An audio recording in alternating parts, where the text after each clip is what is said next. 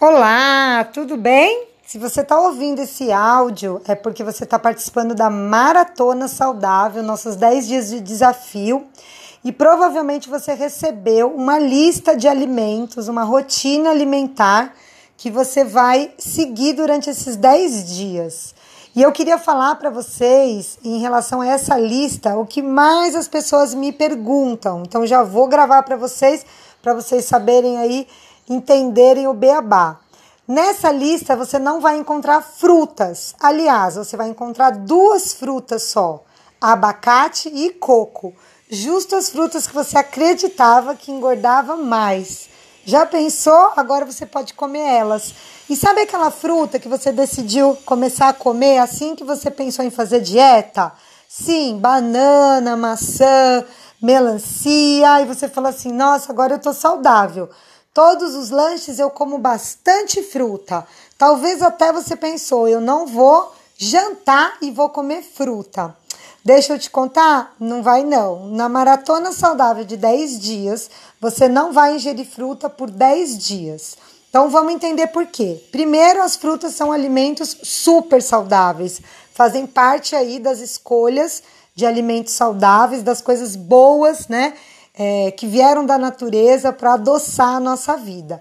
Porém, nesse desafio de 10 dias, o que a gente quer é perder peso. E para perder peso, a fruta sozinha, consumida sozinha, não é uma boa pedida, porque a fruta ela tem alto índice glicêmico. O que quer dizer isso? Em geral, as frutas têm açúcar e esse açúcar ele é metabolizado muito rápido, ele eleva os níveis de insulina e ele faz com que rapidamente o corpo queira dar um jeito nesse açúcar que está circulante.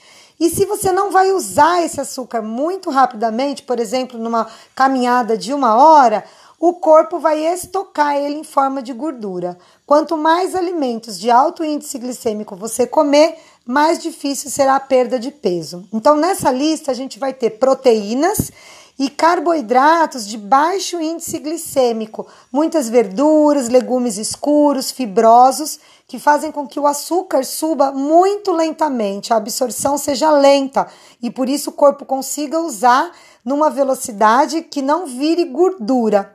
E o que, que a gente quer? Que o corpo use aquela gordurinha que está estocada, aquela que está incomodando, aquela que você não gostou de ver na foto e ele use, né? Ele é, retire dali daquele local e use e gaste essa gordura. E se a gente consumir alimentos de alto índice glicêmico, o corpo não vai fazer isso, porque está entrando açúcar rápido, açúcar fácil.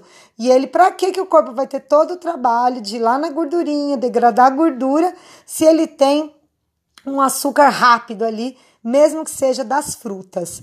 Então a gente quer duas coisas: a gente quer baixar o índice glicêmico para diminuir o estoque de gordura diminuir esse mecanismo do corpo estocar gordura e a gente quer que o corpo use a gordura que está lá paradinha, que está te incomodando como fonte de energia e por isso a gente não vai comer fruta. As únicas duas frutas permitidas são o coco e o abacate, porque são é, frutas que não têm açúcar, tem, tem pouquíssimo açúcar, tem gordura, gordura boa que nos ajuda a emagrecer e tem índice glicêmico baixíssimo. E você vai poder comer essas duas frutas se você pratica atividade física. Se você não pratica, é melhor não consumir gordura, mesmo que seja boa em excesso, porque a gente vai ficar aí com mais caloria do que precisa.